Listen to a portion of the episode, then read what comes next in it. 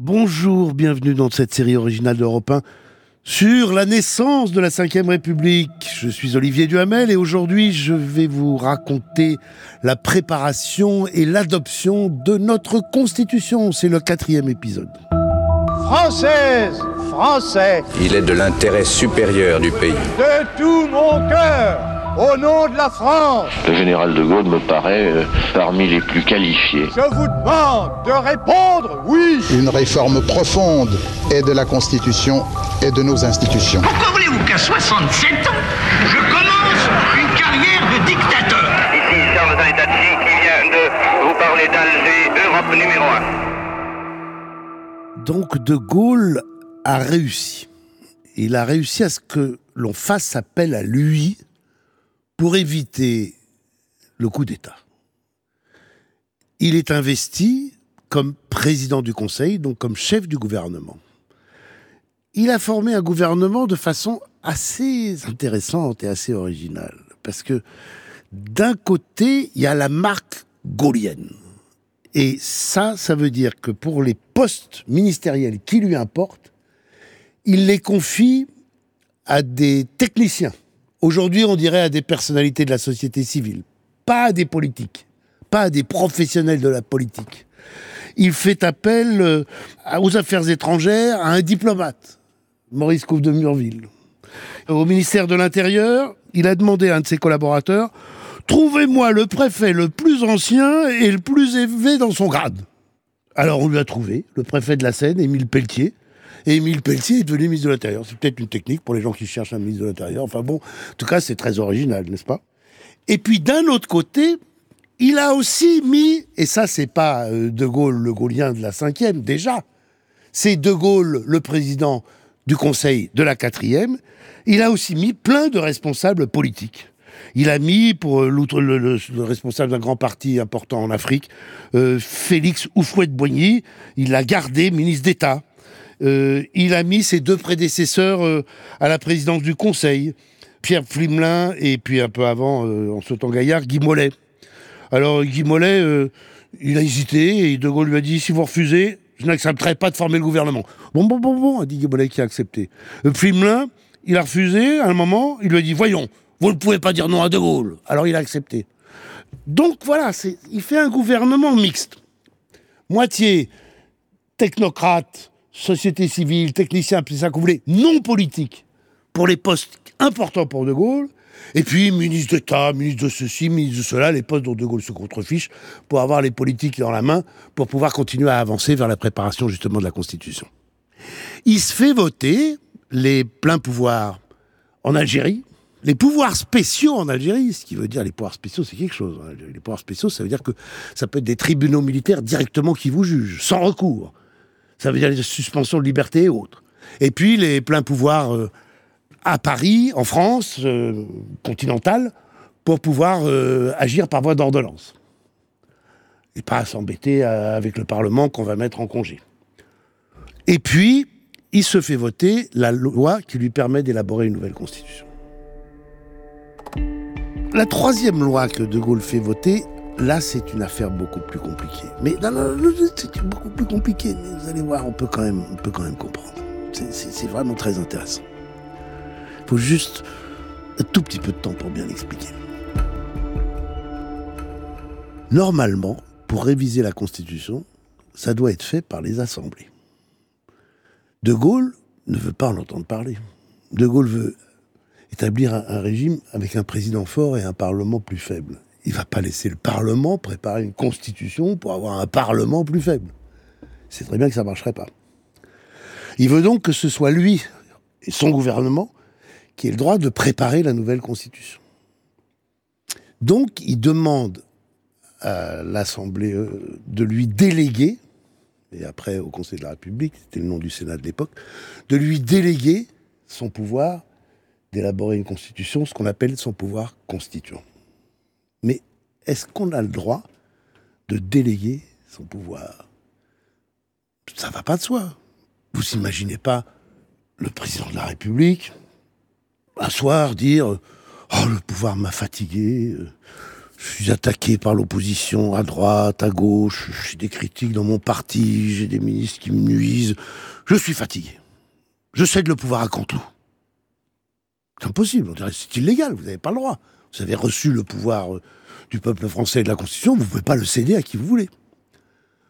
Donc, en latin, l'adage dit delegata potestas non potest delegari. Delegata, délégué, potestas, pouvoir, pouvoir délégué.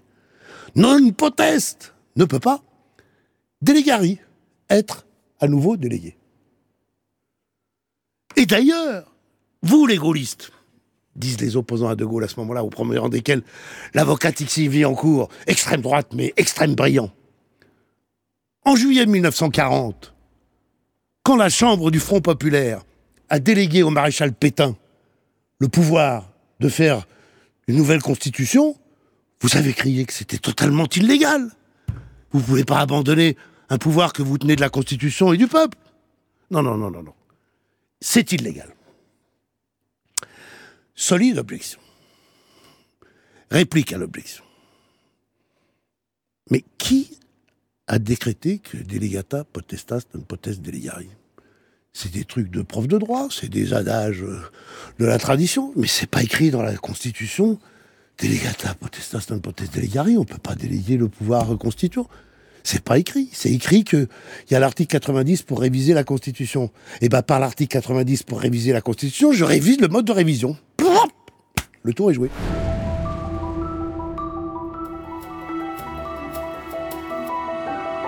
Reste l'objection de la comparaison avec 1940.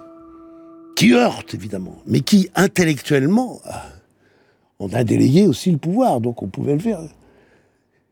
Il y a une grande différence. C'est que la France était occupée par les Allemands. Donc la décision n'était pas libre. Là, les militaires prêts à faire un coup d'État, ils étaient quand même pas avec des mitraillettes devant l'Assemblée nationale. hein. Il y a une seconde différence importante. C'est que le texte, on délègue le pouvoir de faire une constitution au gouvernement, mais le texte sera soumis à référendum, au peuple. Donc même ceux qui soutiennent delegata potestas non potest, on ne pouvait pas céder le pouvoir constituant au gouvernement de Gaulle, à tout le moins, le retour au peuple laverait cette illégalité, donnerait la légalité et la légitimité en fin de parcours. Et ce qui est intéressant, c'est que dans la loi du 10 juillet 40, il était prévu que la nouvelle constitution euh, de Vichy, qui verra sa moitié le jour par quelques actes machins, peu importe, devait être ratifiée par la nation. Jamais été ratifiée, jamais, jamais le peuple français a été convié sous le régime de Vichy à adopter ou pas adopter. Alors que là, il est prévu que ce soit fait par référendum, mais c'est fait par référendum.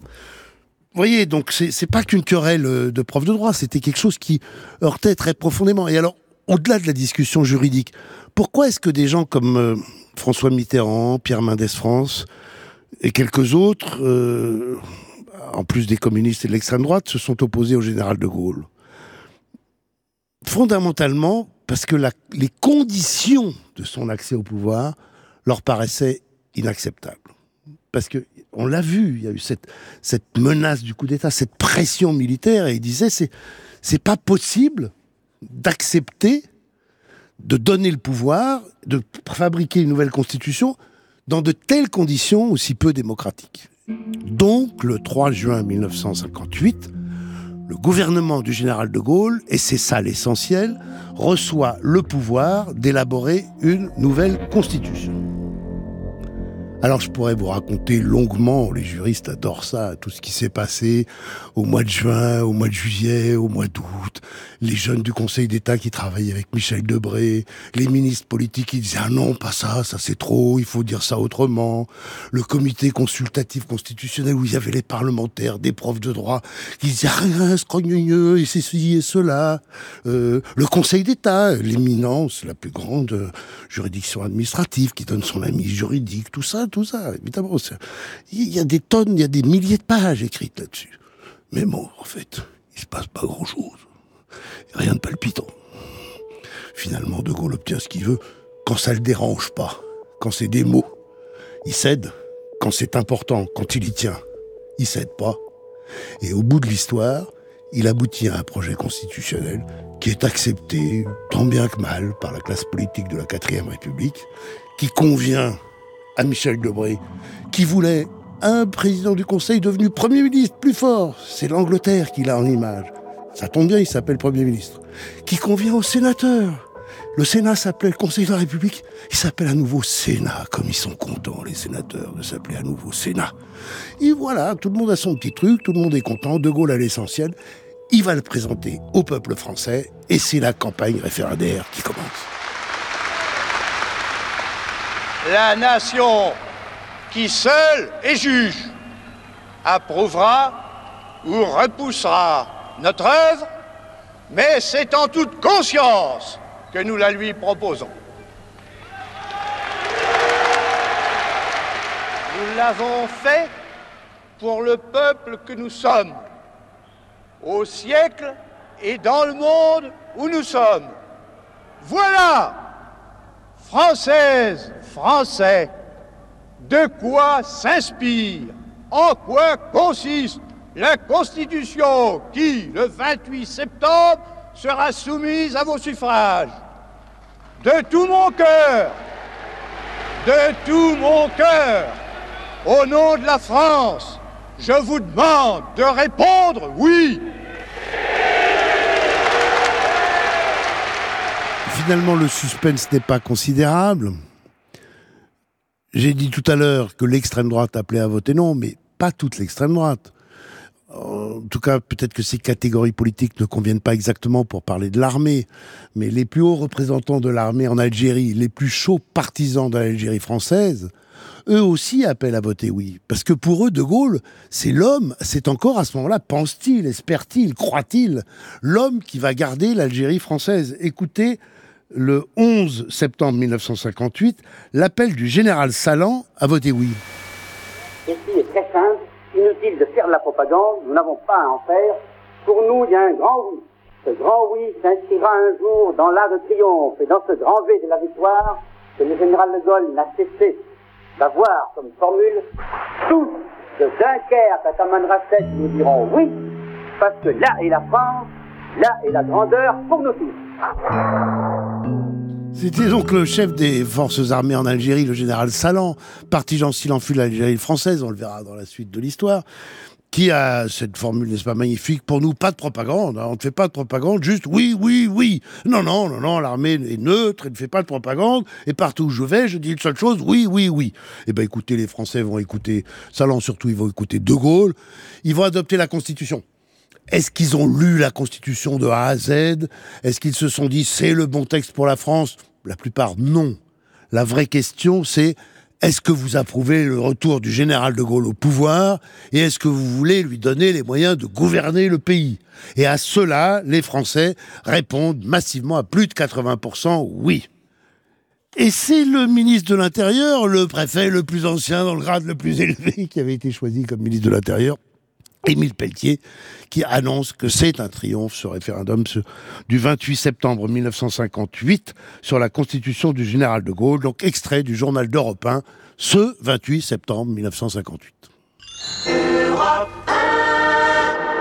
Il y a eu, depuis ce matin, un véritable mouvement populaire, un mouvement du peuple vers les urnes, et rarement on a vu un vote se dérouler dans de telles conditions d'enthousiasme, il faut dire le mot, d'après tous les renseignements qui nous viennent de la France entière. Je terminerai simplement en disant qu'aujourd'hui c'est une grande journée d'espérance, c'est un acte de foi que vient de faire le peuple français qui a répondu en approuvant à la Constitution, une fois encore, à l'appel du général de Gaulle. Pour de Gaulle, l'essentiel est accompli là pour notre série, la naissance de la Ve République, on ne peut pas s'arrêter là. C'est là qu'en effet que la Ve République juridiquement naît, ou plus exactement le 4 octobre 1958, euh, sept jours après, lorsque euh, sera promulguée. Mais la naissance de la Ve République, elle va prendre d'une certaine manière plus de temps. Il va d'abord y avoir les derniers actes de Gaulle, ce qu'il a fait avant de devenir euh, président de la République, ce qu'il va faire comme tout premier président de la République, mais De Gaulle ne devient président de la République qu'en janvier 59. Donc les, premières façons de gouverner De Gaulle nous annoncent déjà, nous colorent déjà ce qu'est la Ve République. il va y avoir, euh, il va falloir qu'on regarde quels sont les grands changements constitutionnels dans ce texte par rapport aux républiques antérieures.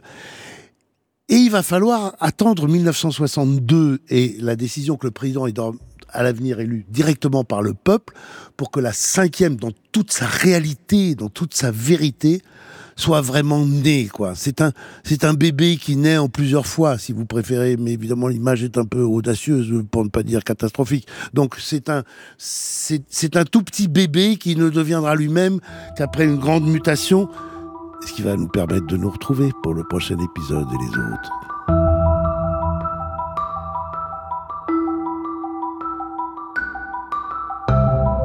Générique fin, c'est une série en 8 épisodes avec Olivier Duhamel, ma pomme, à la production et réalisation Thomas Caillet, préparé par Paul Lassène, Fanny Rascle, Claire Azan et le service documentation d'Europe 1. Une création Europe 1 Studio.